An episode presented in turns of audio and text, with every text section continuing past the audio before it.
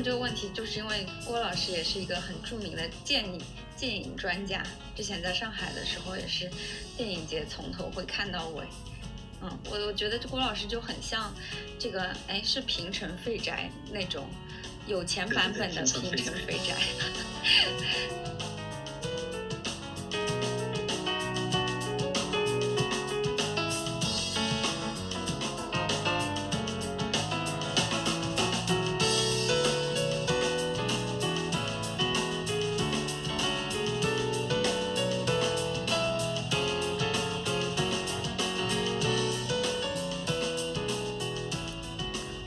收听我的 Matter，本期嘉宾是我的好朋友郭老师，他也是以太坊社区的早期参与者。本期节目我们聊了在 Web3 这个概念出现之前，他们是怎么发现并且成为加密世界的早期参与者。然后从一七年到现在的两轮牛市有些什么不一样，以及搬去新加坡了以后有什么样的新的生活体验。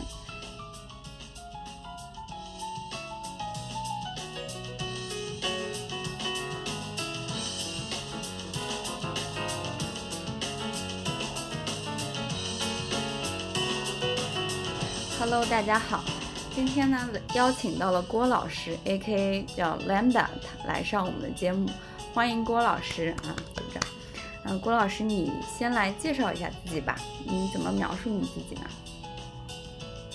谢谢徐老师，非常荣幸可以来徐老师的节目。我很很早之前就想来，但是一直一一直没有机会，现在终于轮到我了，还是。非常开心嗯。呃，我我一般在网上一般都叫这叫那么的，就是呃，这个其实是计算机里面的一个概念的名字，因为我是学计算机出身的嘛，当年就是看到这个时候觉得很有意思，就一直把这个叫这个名字。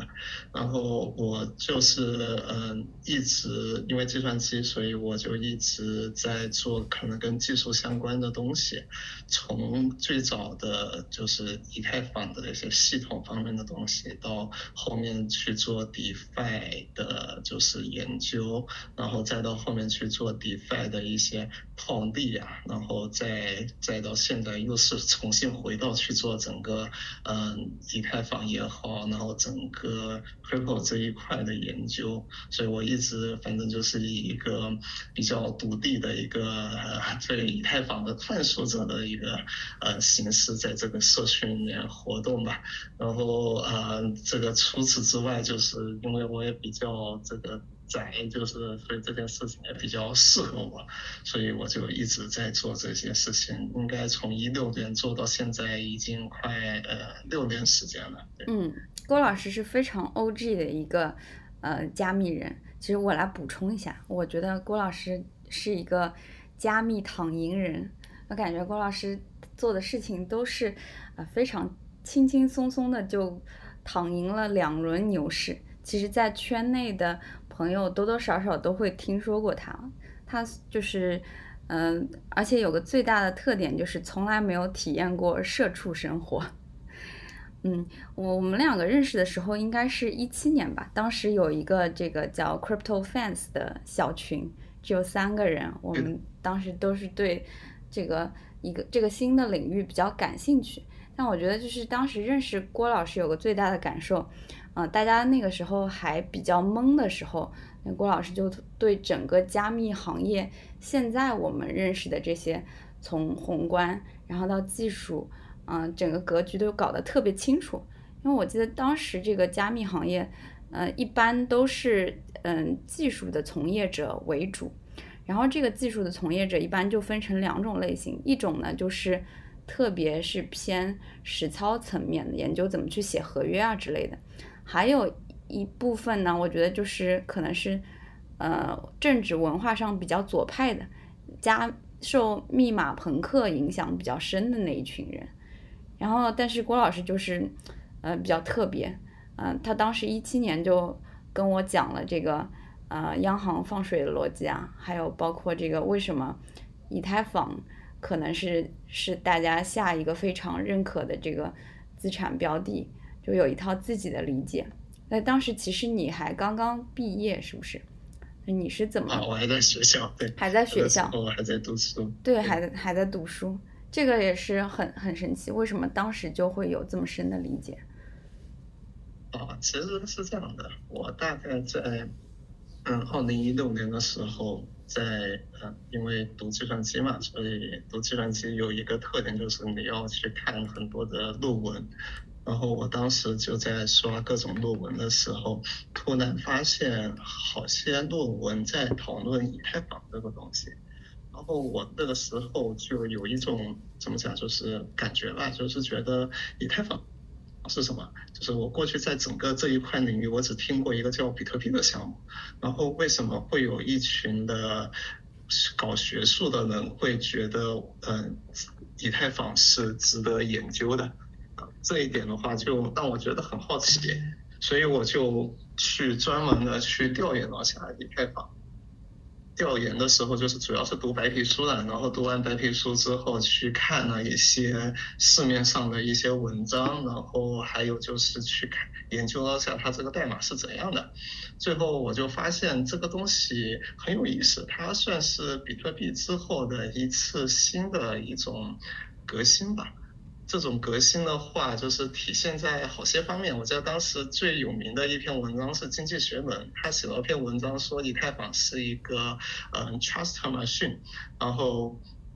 就这种概念，就让我觉得很有意思，所以我就觉得，OK，有这有这些概念之后，我必须要去仔细的去看一下。然后我看的方式，因为我这个人非常的喜欢去动手实践，所以我就去开始看以太坊的代码，去改它的系统。然后因为这个东西又可以挖矿，然后我就顺带去买了张显卡，插在自己的电脑上去看一看挖矿的效果。嗯，就研究完这一套东西之后。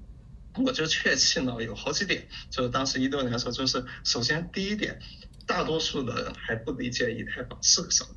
只有比如说学术界或者少数的一些对技术的前沿非常感兴趣的人，他才发现有以太坊这个东西，这是第一点。然后第二点的话，以太坊这这个东西，它的就是在我看来，它的潜力是可以到比特币这一个级别的。然后这个是第二点，然后第三点的话，就是是我个人对于投资上的一种看法，就是说，呃，比特币它当年的那一个牛市已经过去了，然后所有的人都还记得比特币有一个造富的神话，所以在这种情况下的话，如果你还是比特币这件事情的话，实际上。不一定会吸引到很多的人，但是所有人都在找下一个比特币，然后要能够达到比特币的那一个高度，实际上就得。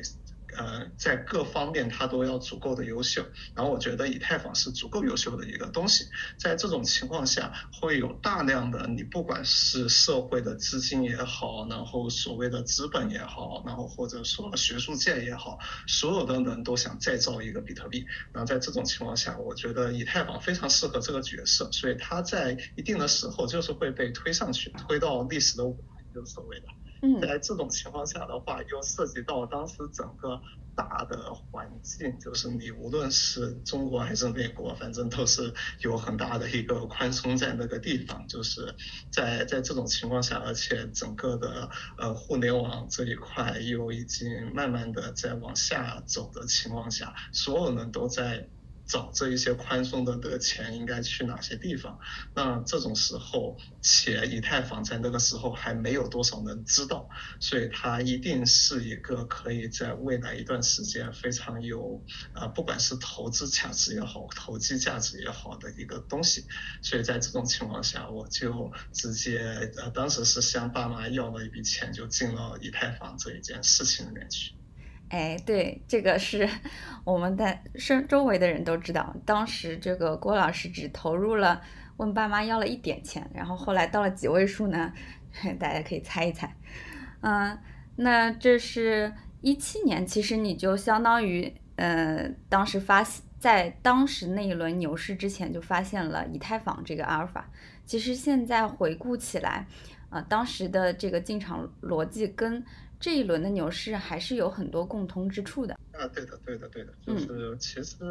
对于我来讲，我可能运气比较好的一点，就是在上一轮牛市之前，哦，上上轮牛市呢，就一七年之前，就一六年那一轮牛市开始之前，发现了以太坊，然后并且我觉得这东西很有意思，然后直接嗯，就是相当于投身其中了。然后在呃二零二零年这轮牛市之前，就在一九年的时候，我又觉得 DeFi 很有意思，所以我几乎整个一九年都在专注搞各种 DeFi 的研。究和 DeFi 的开发上，嗯，那我在二零二零年的时候，DeFi 三网还没开始之前，几乎所有链上的 DeFi 的协议，我都是最早的一批参与者吧。然后到后来的 DeFi 的挖矿，还有到最后，呃，这个链上的套利，我几乎都是第一波的。就是比如说，可能 Compound 刚出来，然后 c 五刚出来，YFI 刚出来的第一时间，整个中国媒体没有任何报道的时候，我是可能第一个存钱进去去玩这个协议的。然后在呃 MEV 这件事情还没有人知道的情况下，其实很多矿池知道 MEV 都是我后面跟他们讲的，就可能在二零。二零年呃月就是年中的时候，就是六七月份的时候，我就开始去做各种链上的套利，然后直到呃 MEV 这件事情是二零二一年二月之后才才。大家逐渐的理解这件事情的，就为什么我比较早的知道这些东西，主要的一个原因就是我一九年的时候已经，呃，当时我写了一些 DeFi 的协议去理解这些东西，所以我就比较早就知道这些东西。哎，我补充一下，就是刚刚有提到嘛，呃，郭老师是加密躺赢人，其实他基本上在我认识他很长一段时间里面，他都没有呃正经的去找一个工作。但是他把自己沉浸在整个加密的世界里，最早的链上应用应该是就是从，呃，以太坊开始了以后，有各种各样的协议开始出现了，然后那个时候就郭老师就开始自为自己打工了，可以这么理解吧？是，哎，那个时候还是很焦虑的，就是。呃，我我大概是这样子，就是我一七年的时候在在在读书，然后一八年的时候就是本来是要毕业了嘛。呃，但是一八年的时候，我就觉得感觉读书没什么意思了，就是因为觉得这个还是链上东西好玩，所以我几乎就没有管这些事情。所以这个从毕业到到最后找工作，我都没有去管，所以导致的一个结果就是，哎，我就是一直也没有工作的一个状态。然后这在这种情况下的话，怎么讲呢？就是呃。一七一八年那个时候赚的钱也也不算少吧，就也赚了一些钱。那些钱如果说要支撑我未来什么十年的生活，也没有什么很大的问题。呃，但是对于我个人来讲，就还是会焦虑的嘛，因为我还这个呃，就是当时年龄也不算大，然后又没有工作，所以也不知道该干什么。呃，所以那个时候怎么讲呢？就是我为什么就是去研究 DeFi 也好，或者说去做这些事情也好，啊，实际上也是。除了你躺着没事干之外，你总归要去给自己找些事情做嘛。然后找的事情又要符合那种可以满足我好奇心的事情，因为我很喜欢做那种，就是第一个是没法那我觉得这个东西很有意思，然后第二点是，呃，这个东西本身是一个可能对其他人不好的东西，比如说像当时 EOS 上面其实也有很多的这一种各种电商的。应用啊，但是我总觉得这些应用非常的像是那种割韭菜性质的东西，我就非常反感这些东西，所以就就没有去。然后在这两个前提之下，几乎那个时候只有 DeFi 是呃可以让我研究。我觉得主要还是因为呃第一个我想去找些好玩的东西去做去。去让自己有事情干是吧？然后第二个就是我希望找的东西是一个足够的呃正经且就是有真正意义的东西，而不是些非常割韭菜的东西。所以是这两点去说去。那那你当时发现这些 DeFi 的协议或者是这些新的板块的时候，你是不是在某些社区里呢？还是？通过什么渠道？我觉得最重要的路就是，首先就是你要呃，就是周围有足够多的啊，同样有一些想法的一些人，就是那些人他不一定需要去懂技术，但是他至少是就是和自己的气质上或者说想法上是有些像的这一群人。基友，啊，嗯，这就是大家不一定对，其实不需要成为一个道上。之前我们 Quick 的 fans 那个就这一种组织一样，就实际上大家只有几个朋友一起在里面聊天，在这种聊天的情况下的话，实际上你一言我一语就能够有很大的信息量出来，这个是我第一个了解信息的渠道。然后第二个了解信息的渠道，实际上就是我个人的需求，就是当比如说我为什么会发现客户会发现 WiFi，我为什么就是发现的时候，当时还国内没有人知道，我算是第一个冲进去挖的这这样的。主要的一个原因是，第一，我当时有换稳定币的需求，比如说我要把 USDT 换成 USDC，然后 Uniswap 它实际上是满足不了这个需求的，它这里换的效率非常的低，就是你滑点很大。如果大家用过 V 二版本的 Uniswap，就会发现，你比如说你要换一万美元的 USDT 到 USDC，你可能中间你要损耗的钱可能会在比如说十美元或者多少美元这个级别，就会觉得这个东西很不好用。在这种情况下的话，我就有这个需求去。呃，要不就是自己写一个这样子的东西出来，对吧？要不就是说我去找一个别人已经做了的这种东西出来。反正我这两件事情一般我都会去做。就我最近可能也在写写我自己的小工具，当然都是那些笔记类的工具。就是我很喜欢去做这些事情，所以当时我就在边写边找，然后写写到写到一下子之后，我突然发现，哎。这个有个叫 Curve 的协议，他也在做这个事情，这个而且他做的还挺好的，所以我就我就开始去研究 Curve，然后发现 Curve 这件这个协议它有一个特点，就是说它的所有的钱，就是你要往这个池 Curve 的池子提供流动性，你就需要存 USDT、存 USDC 进去，对吧？在存进去之后，它并不是完全的像 Uni 一样。放在客户自己的合约里面，他不是这样做的，他是会把这些钱进一步的存到 Compound 或者存到嗯 AAVE 这一些协议里面去，然后嗯这相就再加了一层，然后在这种情况下的话，那个钱就可以在什么 AAVE 里面去赚一些利息，同时这个钱又给客户提供了流动性，然后我就觉得这个想法非常的。我们讲就非常的厉害，我不知道谁想出来的这个东西，所以我又去看了一下，发现帮客户写这个东西的那个人叫做 AC，就是呃就是这个后来大名鼎鼎的 AC 嘛，我就发现哎这个人做的东西非常的有意思，然后我就跟了下 AC 在做什么，我发现 AC 在做一个嗯 Y pool 那个时候叫做，嗯，就是后来 Y Y 池，嗯，对，然后那个池子呃。就是一直在跟他倒在干啥，最后他发现他在搞一个叫 WiFi 的东西，然后在 Y Pool 上做一个奖励的分发，所以我当时就直接把钱存到了 Y Pool 里面去，就从他还没有开始分发，我就钱就一直在里面，然后第一天好像就挖出来了十个 WiFi 吧，就感觉那那个时候就觉得，哎，这个 AC 这个人还挺有意思，所以几乎就是这两种方式去发现项目吧，一个靠朋友，一个靠自己的需求。嗯嗯嗯。都是一些非常链上原生的需求，那我发现你都是通过好的这个观点的输出，或者是好的产品，直接去找到值在加密领域值得关注的人，那不管是创始人啊，或者是一些这个非常 native 的用户，嗯，都是你早期去找到这个社区的一个方式。那个时候应该还没有去。使用 Twitter 或者是像现在这么成熟的这个网络去用的吧，还是都是第一手的信息。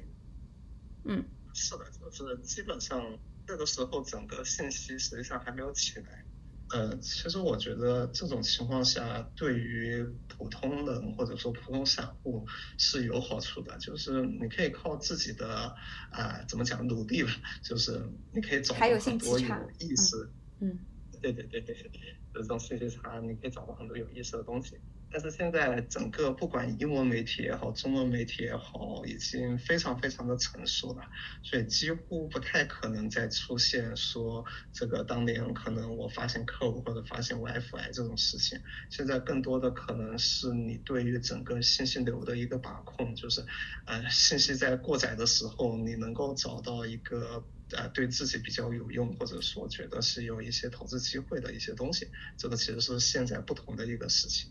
对对对，现现在是已经是信息非常的过载，就有点像这个。我今天最近还看到一个数据说，国内的这个证券市场的研报每年出产的是几十万篇，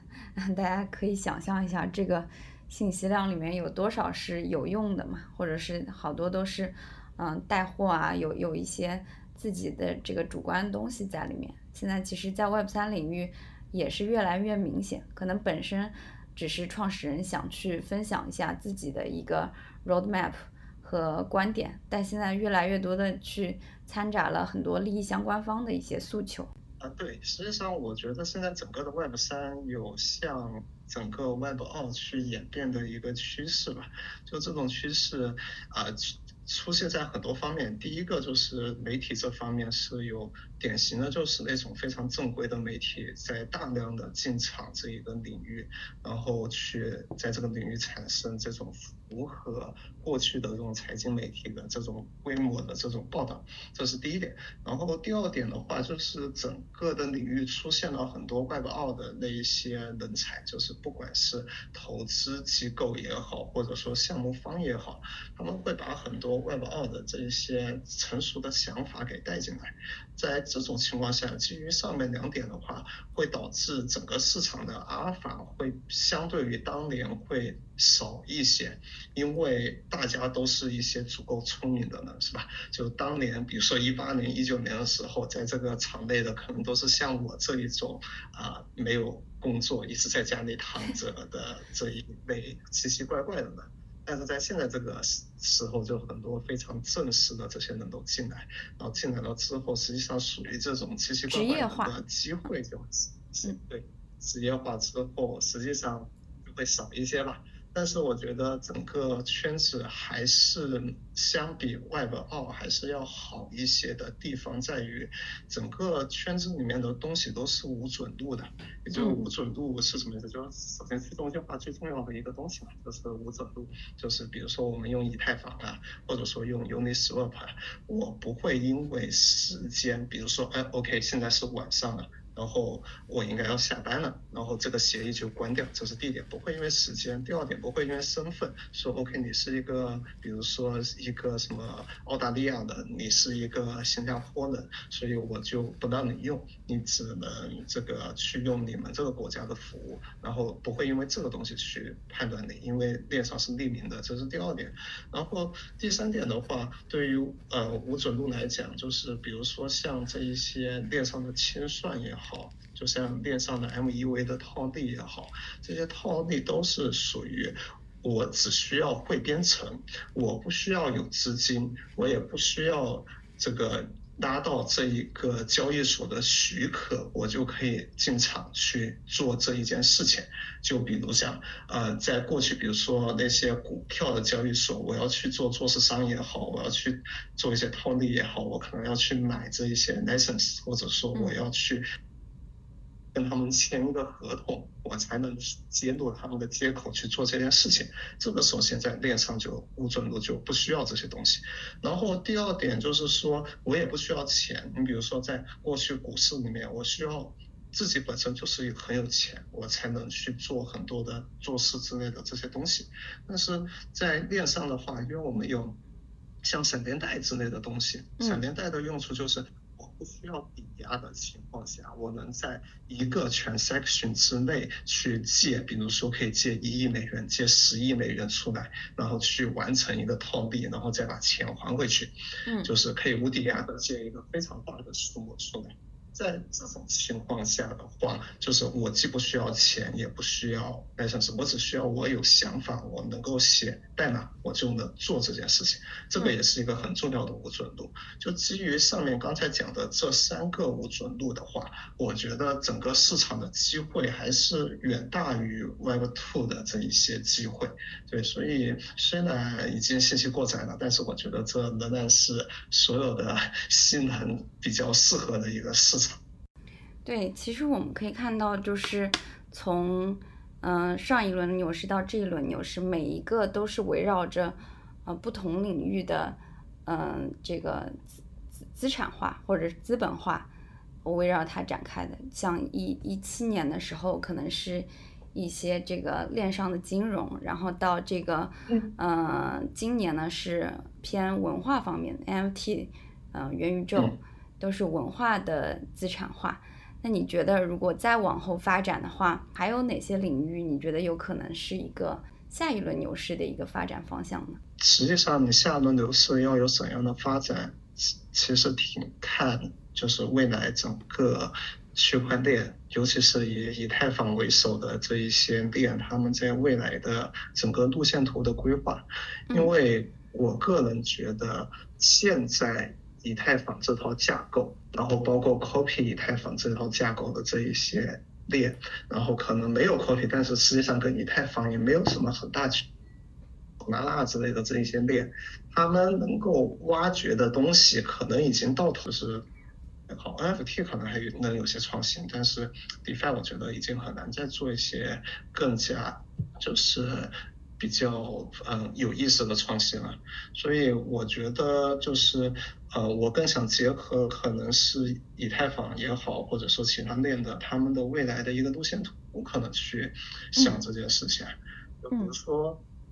以太坊，或者说像什么他们实际上都在研究一些呃所谓的。这个 bank sharding 啊，或者说叫做数据层的一些数据可用性的一些东西，然后这个东西实际上就是会让不管以太坊也好，可能其他的链也好，他们的整体的就是那一种架构会产生一个极大的改变，然后改变完了之后会有个什么好处，就是会让它的整个数据存储的一个费用降到很低很低，嗯，然后。这个数据存储的费用降到很低之后，呃，我上面可能可以出现什么样的东西？呃，那就可能会有一些，哎，它的存储的成本可能，比如说能降到一些，呃。亚马逊的，比如说 AWS 或者像的 Google Cloud 的这个级别，那会不会有一些 Web Two 的一些公司会把它当成一个类似公有云一样的东西去用？说我把我的整个的架构搭在这一套架构之上，然后我觉得我的成本实际上跟在 AWS 上的成本可能也不会有什么很大的一个区别。在这种情况下的话。我能不能把我一些 Web3 的一些东西给直接平移过来？然后平移来了之后，我再因为我又在链上有一些可组合性，我的这些呃 Token 又是可流通的。那在这种情况下的话，可能会出现一些 Web Two 的 Web 就是呃 Web Three 这种怎么讲呢？就是从一些。就是 Web 二点零的公司可能会开始 Web 三点零化吧，就用这种方方式去讲。然后第二点的话，比如说以太坊，它又很注重的一个东西是，就在这呃这段时间很在意的一个东西是叫做账户抽象的一套体系。然后这套账户抽象体系是在做什么事情呢？就是大家发现你以一个助记词去映射私钥。要再用私钥去映射公钥的这一种账户体系，你只要不是一个计算机专业出身的人，可能都会很难理解这一套东西。那我能不能去做一些账户体系架构上的一个改变？比如说，我去做一个呃，就是以太坊提出来的想法，就抽象账户嘛。我能不能做一个抽象账户？然后用一个抽象账户之后能怎么样？就是说，可能我的账户上只有 USDT，我没有以太坊，我也能够去进行一些转账交易。这是第一点，然后第二点的话，就是我可能不需要再去记这个密钥了，我可能就是只有一个邮箱，然后或者一个手机号，我也可以拥有一个以太坊上的地址，然后用这个地址的话，我又可以通过这个呃这些手机邮箱之类的东西，就我去，比如说我这个地址掉了，就是我又可以通过这个手机邮箱去找回我这个地址上的钱，然后这是第二点，然后。有了这个东西之后，是否又比如说和第一点就是数据层的那一个分片，就叫 sharding 嘛，就是能不能把它结合起来？说好，我现在有一套账户抽象的体系，呃，我可以让用户在上面随意的去转 USDT、转 USDC，我不需要有以太坊，我就可以做到这件事情。在这种情况下的话，我是否就可以说，然然后你的数据存储的成本又很便宜，那我是不是就可以去做出来一个很好的一个微支付的一些应用？就比如说，呃，很多呢可能就要一天花个一两块钱买一点，可是现在现在一两块钱买不到啥东西，就花个十块钱买杯咖啡吧，就是或者花个二十块钱去个星巴克什么的，就是这种场景，你过去用以太坊付钱实际上是很不现实的，或者你用币安这个 BNB 或者用索拉纳付钱，也都还是要手续费的。然后我前面还需要 hold 一些这些它的本身的代币，然后我能不能就比如说到之后就是我只要有 USDT，我可能有一百个 USDT 在链上。然后我通过一个有单个需要点有账户抽象之后，我手上也没以太坊，我就把我这个东西当成个微信支付的钱包去用，在比如说星巴克去刷一下，刷完之后，它的整个的手续费可能就是一个呃百分之一或者甚至比百分之一更少的一个手续费，我就可以去进行一笔消费。然后在这种情况下的话，那实际上就会极大的拓宽整个呃所谓的这个。加密货币这一块领域的一个区间呢，就啊可能是一个可以，呃到达一个比较大范围应用的一个区间，所以实际上啊我个人觉得未来的方向，呃实际上就是需要首先看以太坊的架构。然后啊，为什么看以太坊价格？就是其实说实话，就是除了嗯，我觉得现在比较原创性或者说可以引领未来的一些技术演进的东西，实际上没有几个。就是啊，虽然链这个有这么多条链，但是有真正的在原创性在想解决办法的链其实是挺少的。大多数的链可能就是说，好，我牺牲去中心化，我去得到一个高的效率，然后本质上我就是个机房的服务器。然然后在这个机房服务器上，我去接弄一套智能合约，然后把我假装成是一个区块链，实际上我就是一个数据库加上一个服务器的后端。那在这种情况下的话，我觉得他们的方案非常的怎么讲，就是急功近利吧。就是虽然你可能在一个牛市的时候，你这种方案可以让很多人觉得，哎，你有赚钱效应，我也不在意。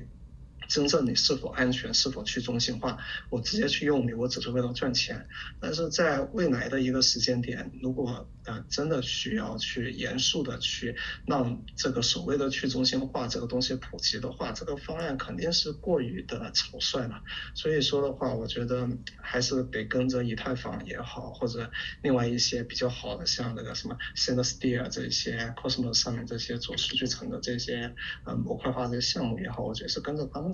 嗯，我我来理解一下你刚刚讲的这套系统，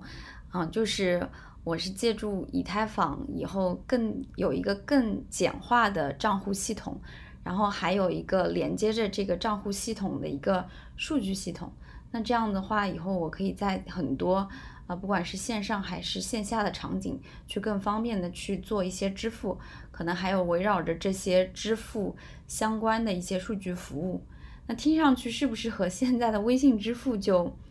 嗯，更接近了呢？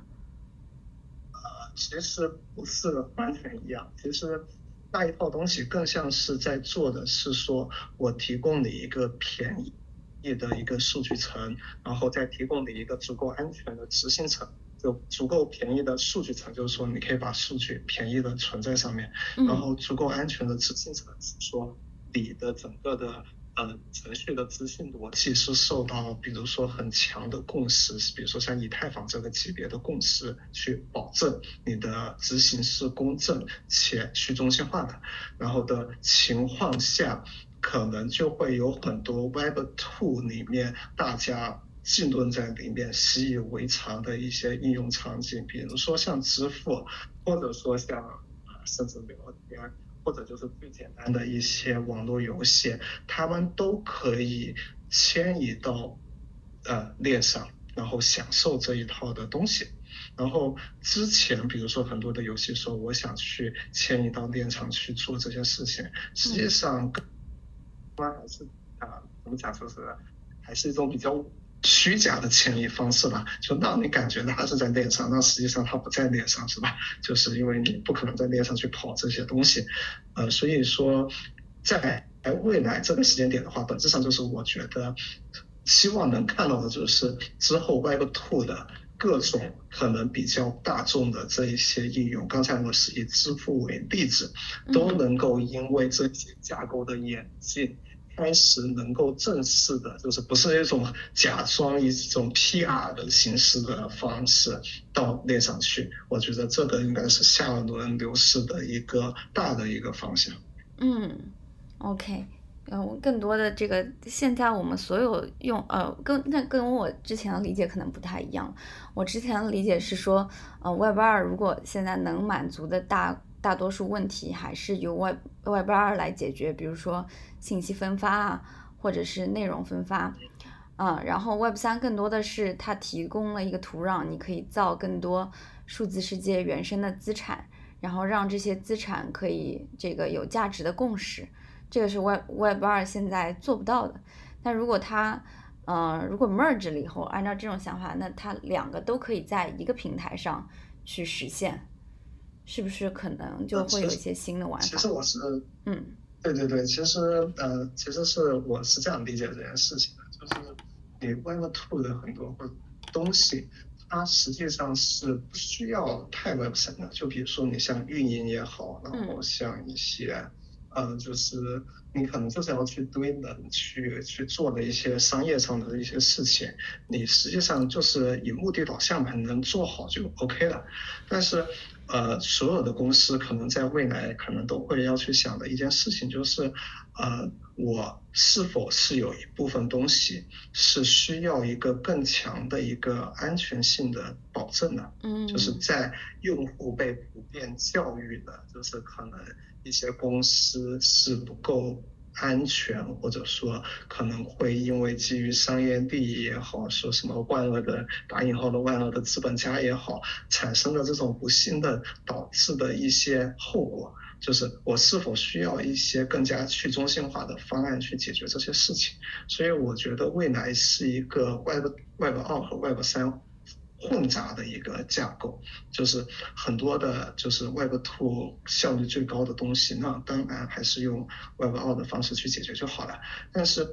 只要涉及到一些安全相关的，你不管是资产的安全、数据的安全或者其他的一些东西，它需要考虑到去中心化的这个时候，呃，都有一套架构可以让它去中心化，然后且去中心化之后可以享受整个链上的可组合性、无准度，然后和一些天然的流动性，然后我觉得最后会变成一个这样子的一个形式。嗯嗯，格格局一下子打开了。那我们接下来聊一点这个非技术的东西，就是郭老师也是在三月份上海封城之前人肉逃顶，非常牛逼，润现在是润到了新加坡。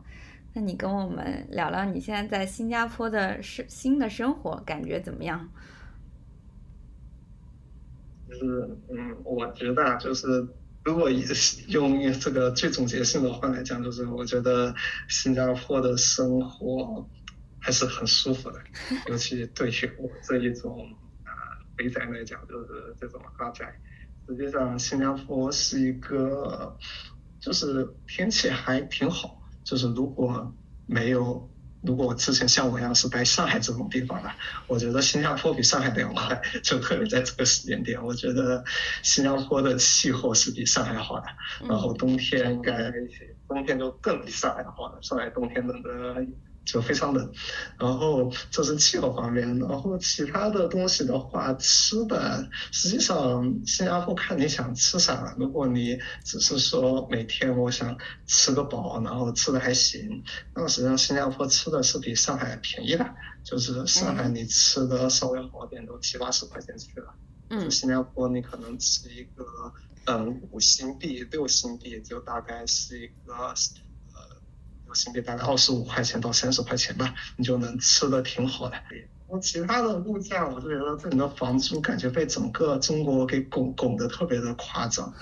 就是新加坡一个很大的特点是买房挺便宜的，是特别你买主屋的话，这样只是中国二线城市的水平。你可能能够在每平米你便宜点三万三万人民币，应该大概能买得到主。然后公寓的话会贵一点，比如七万人民币左右。这个是你买房实际上比国内还是要划算一些的，但是你租房巨贵无比，就是。贵到夸张的程度，就比如说我在新加坡，在这边我租的房子，我换到这个上海，我可能可以在那种，呃，比如说最网红的那种安福路租个别墅，我觉得这个钱都够了。就就新加坡这边就相当于因为中国人突然一下窜进来一堆，然后大多数的人因为没有新加坡的永居，没有新加坡的国籍，你买房是有，嗯，对，是有很多很多的税。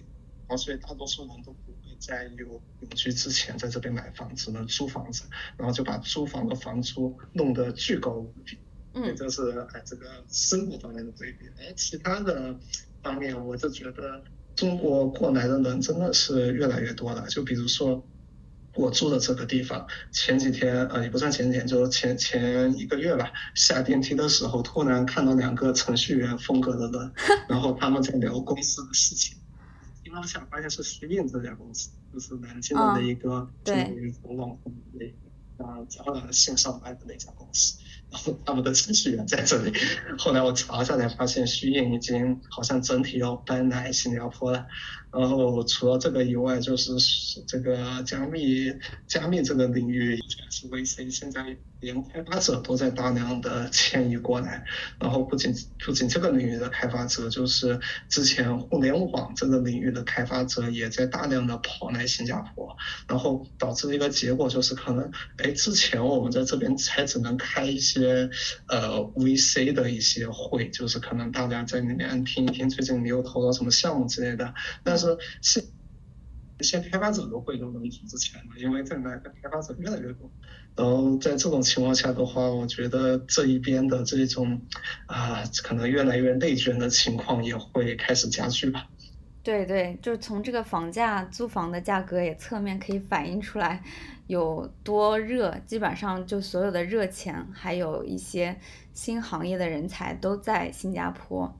哎，你是？你觉得新加坡是为什么它有这个机遇会变成一个现在加密领域的聚集地呢？啊，实际上我觉得是有好几个点，就是最重要的一个点就是它的地理位置，就是我们理解，比如说加密领域可能过去就是中国、美国、欧洲三个地方三足鼎立吧，就是三个地方的项目最多是吧？但是当中国这一边很多这些东西你都不能做了之后，呃，就是中国人就要考虑，好，我应该要去一个就是离家近，然后又能做事情的地方，是吧？然后找了一圈，哎，香港，香港现在政策也很明了，呃，还要还要还算近，然后且也还算方便，那就只有新加坡了，所以新加坡就承载了这个非常大的这一块的需求。嗯。就是给人的感觉就有点像犹太人去美国搞金融一样，就现在好新加坡的，是华人有这样子的氛围。那你预计就是会不会以后，嗯，就华人在新加坡，他就会建立起当地的一个新的城市，也比较小嘛，一个新的一个小的生态呢？啊，我觉得呃，首先是。你可能是会的，但是我觉得有一个趋势就是，呃，就那我觉得很奇怪，就是华人去建立这个社区，能够真的起来的非常非常的少，就是我看到可能最成功的就是比较。怎么讲？就是真正的很社区化，然后大家比较的有理想主义，然后且能够比较好的融入，就是整个全球的加密的圈子的社区，其实屈指可数，而且很多可能好几个可能算是台湾人做出来的，就不是大陆这边过来的做出来的。但是我觉得这呃，我也不知道是为什么吧，就是只只只能讲说。有的时候，这个如果一直说这个我们不抱团，可能啊，就是会势力或者说我们的影响力会越来越差，然后我们抱团在这种情况下的话，可能又会因为各种各样的原因导致我们实际上没有那么的一个是纯粹，第二个是有影响力，然后而且是有广泛的，就是在整个国际上的影响力，就是能做到这些事情。我其实觉得不乐观，就是就算这来的人越来越多，我觉得还是不乐观。我觉得可能更好，是先融入整个国际上的整个加密货币的社群。嗯，就是比如说关于社群，怎么样的社群？这些社群先融入进去，然后融入进去之后，然后再通过自己在这些社群的影响力，再开始去组建一个自己在新加坡这边的一些一些小的一些圈子或者小的一些社群，而且这些社群倒不一定说。必须要全是华人或者全是怎么样，就是什么样的都可以嘛。因为，嗯，加密货币这个东西，它最大的一个特点就是所谓的去中心化，或者说所谓的 这个这个，对，你在链上你又看不出来这个人是一个中国人还是外国人，是吧？这个实际上我觉得还是挺重要的。对对对，就是其实真的到了国外，已经没有那么多国籍的影响，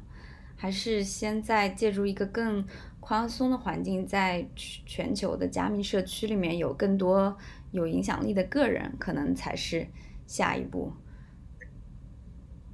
有了更多的个人，然后这些个人可能跟跟。因为跟都是中国出来的，然后他可能又愿意去带领中国的开发者去做一些项目，并且帮他们去在整个国际的舞台上去宣传。然后在这种情况下的话，可能就会有越来越多好的国际上的项目会传出来。嗯，那那郭老师你自己有什么在新加坡或者说这两年特别想做的方向吗？暂时没有什么特别特别想做的吧，就是我可能呃，我觉得我有一个很大的特点就在于，呃，我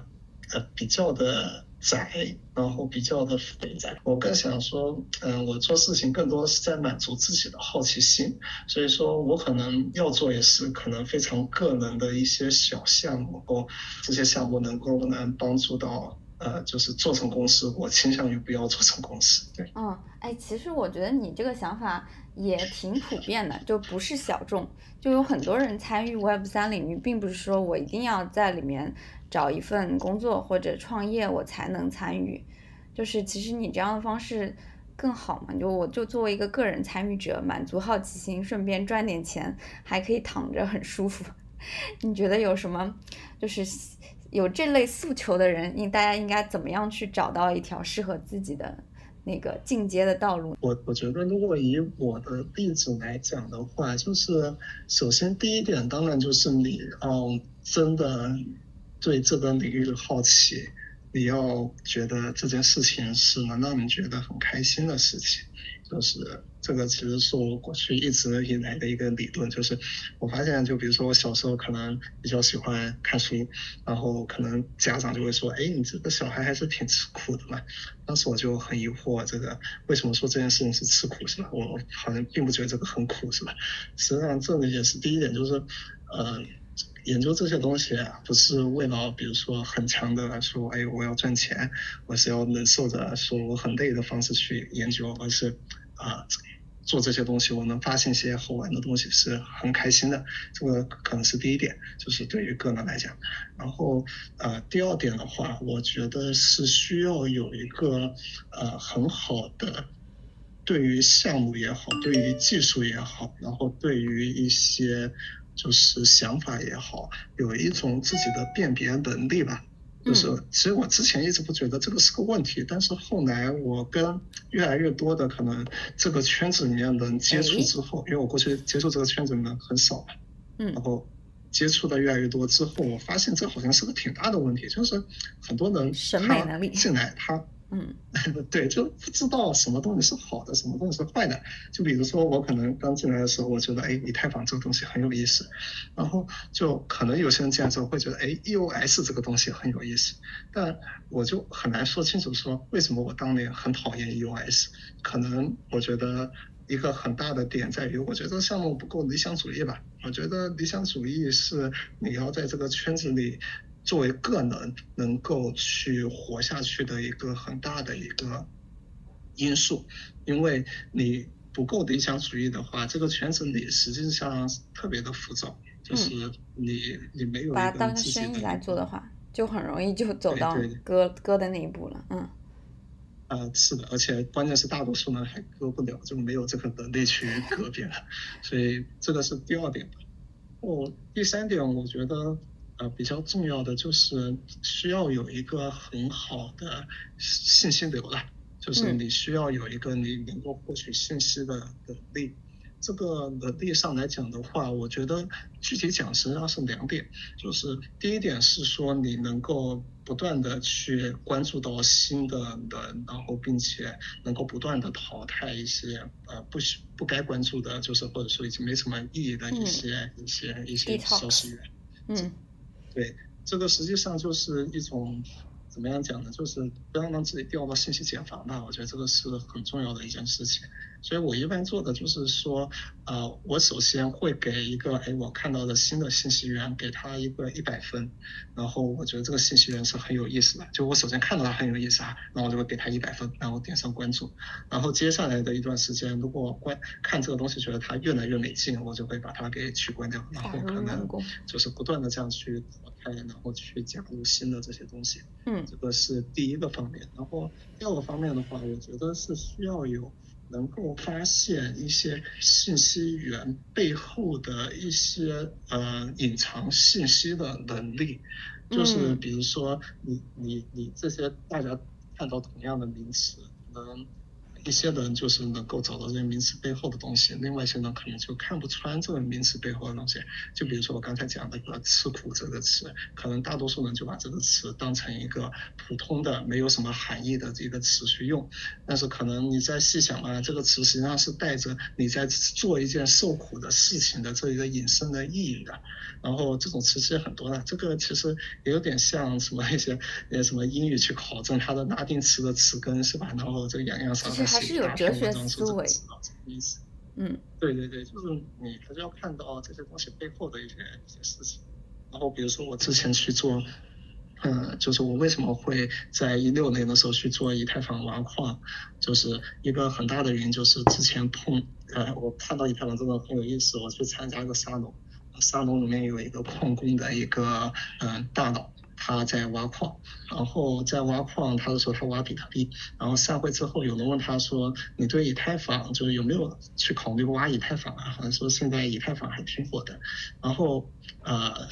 大部分人就首先就是笑笑就不说话，然后当时我看到这件事情，我就想到两点。第一点是为什么还有人挖比特币？因为我觉得，哎，比特币这个东西不是已经崩盘了吗？在这种崩盘的情况下，我看到整个搜一下媒体，也没有一个能讲这个东西好话，就是也没有人讲这个东西能赚钱或者怎么样。但这个人还在挖比特币，然后而且他看上去还挺聪明的，那是不是说明比特币挖矿这件事情还是可以做的？还是？啊，有意义的，只是他在偷偷的做，他没告诉我们。这个是我想到的第一件事情。然后第二件事情是，别人问他以太坊，他可能就是这个笑一笑，就去说别的事情。然后我在想，是不是他觉得，哎，这个以太坊实际上也是可以挖的，但是他不想要太多的竞争者，所以也不是很想去跟别人讲这件事情。第二点，然后这个就是一种，也是信息的获取能力吧。然后其实这个能力就牵扯到我想说的，就最后一个能力，就是说你。你有这些信息获取能力之后，需要有比较强的一个动手实践的能力吧？就比如说，我知道这件事情之后，我立马在京东上可能花当时花学生时候在实验室打工一个月的工资是吧？就一两千块钱，就直接买了块显卡回来去测试，哇这个东西我到底等等，首先怎么挖？怎么去。呃，去动这些硬件，然后怎么去找软件，然后怎么去建立一个钱包，然后这钱包怎么管理，然后怎么开始挖矿，怎么维护，就我就整个这套东西，可能就在未来，就是知道这件事情之后的一个月，我就全部都跑通了。就这个实际上也算是个动手能力吧，就是你有了信息之后，你要有足够强的动手能力，才能做到这些事情。然后，哎，但这种动手能力本质上也是觉得做这些事情是在验证自己的猜想，会有一些啊成就感也好。或者说一些比较呃开心的一些一些一些满足感也好，所以才会去做这些事情。这个实际上也是相辅相成，所以我觉得就大概是这么四块，就可以到 怎么讲，就是呃一个人可能以自己。一个人打拼的方式去做这些事情，然后并且发现些开心的东西，能让自己开心的东西，并且在开心的东西的基础上，可能能够赚到一些钱。就是赚钱不是目的，就是只是一种手段而已。就是你本身的目的可能是一些其他的事情。嗯，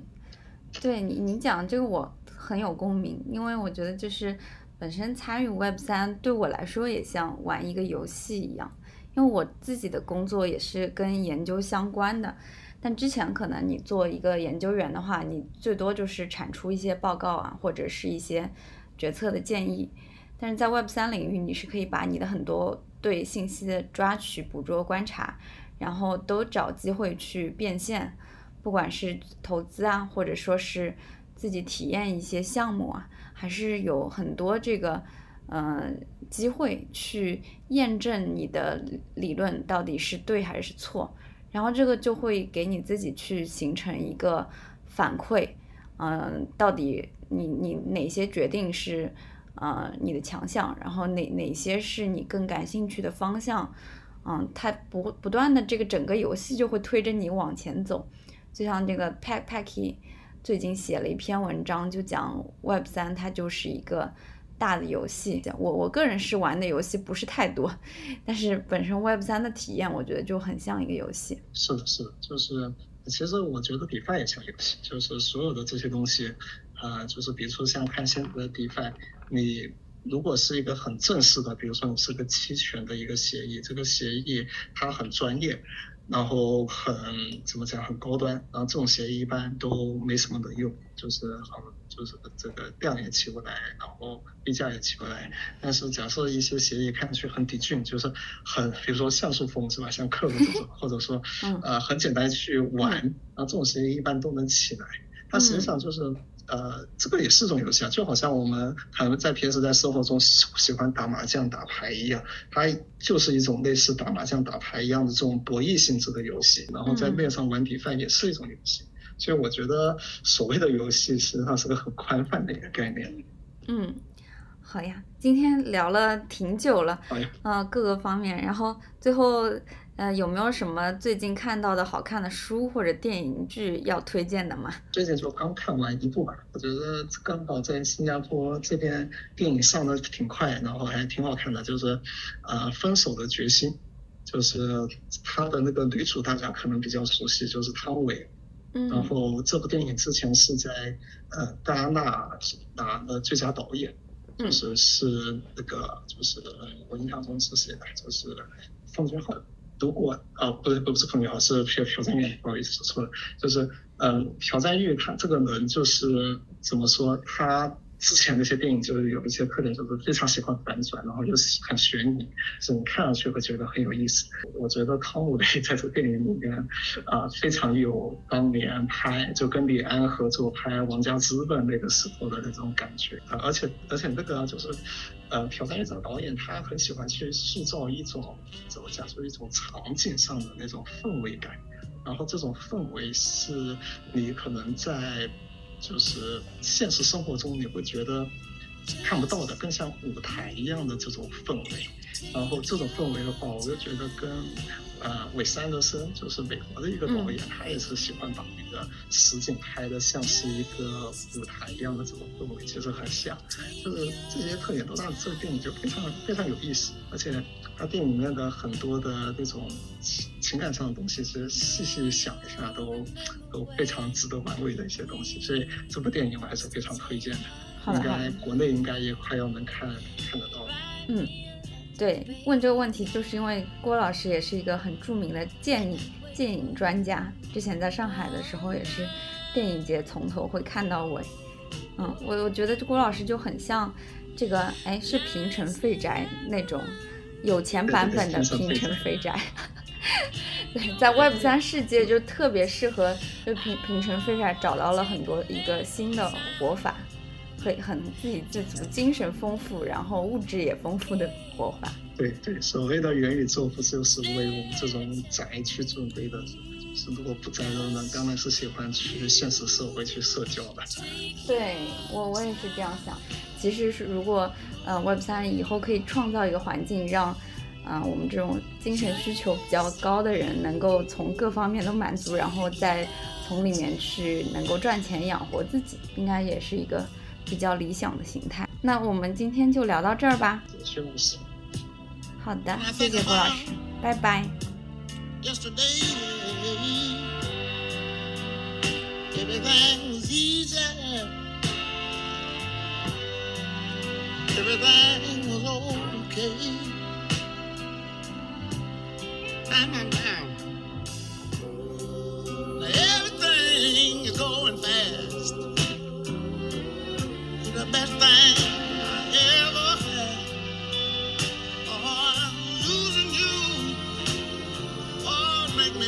That would make me feel so bad.